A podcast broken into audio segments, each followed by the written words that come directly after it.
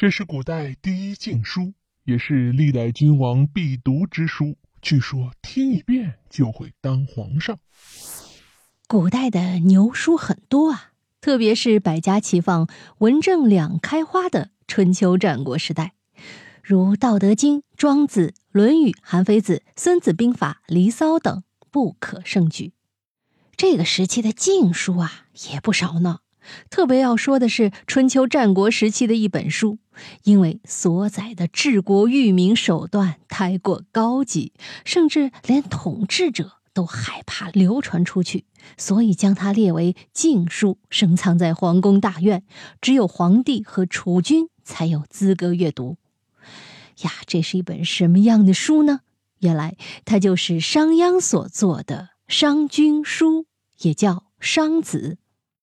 公元前二百二十一年，秦始皇灭六国，一统天下，成为古代历史上第一位皇帝。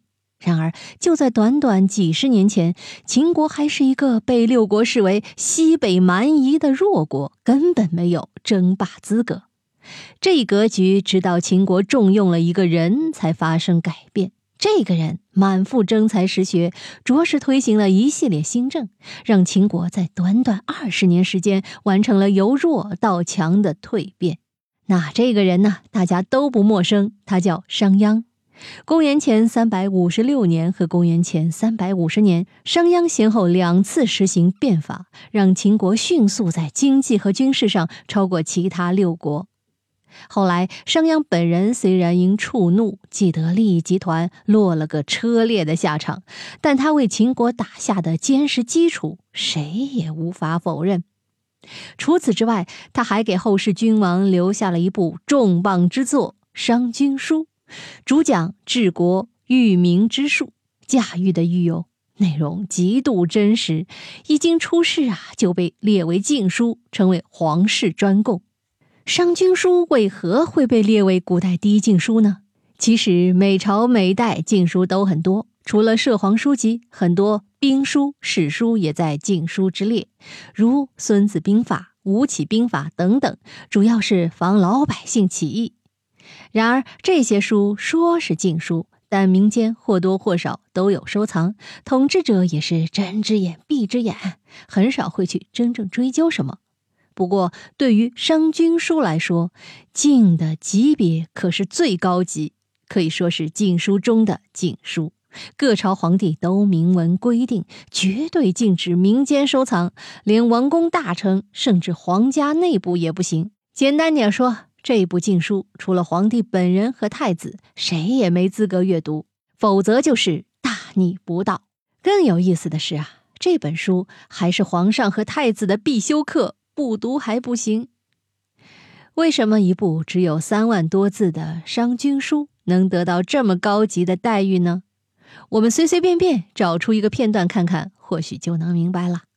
这本书的核心思想是治国育人，但内容上政治、经济、兵事、法规、育人等无所不包，既有指导思想，也有具体的运用方法，可以说是一部理论和实践相结合的经典之作。我们来看看《商君书》中一个片段，关于驾驭百姓的五个方法，分别是一民、弱民、疲民、辱民、平民。什么意思呢？一民就是统一老百姓的思想，让所有人保持一个思想或一种标准，比如说书同文、车同轨等等，都是一民的表现。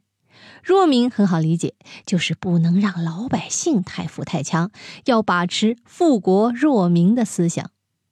疲民就是给老百姓安排各种各样的事情做，让他们疲于奔命，专心为皇帝生产羊毛，没心思去想别的。辱民是说不要让老百姓有尊严，要让他们有相互监视、检举、相互猜忌，从而无法联合起来对付皇帝。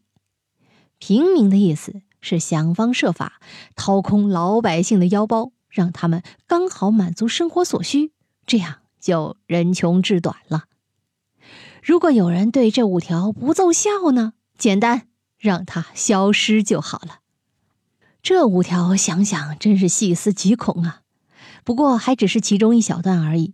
说一说什么名贵君轻都是嘴上说说，皇帝真正喜欢的就是这种专门剥削老百姓的教科书啊！这也不难理解为什么商君书要被绝对禁止了，因为万一要是流传出去，那就彻底揭露了封建君王的丑恶嘴脸呢。好了，密室里的故事，探寻时光深处的传奇，下期咱继续揭秘。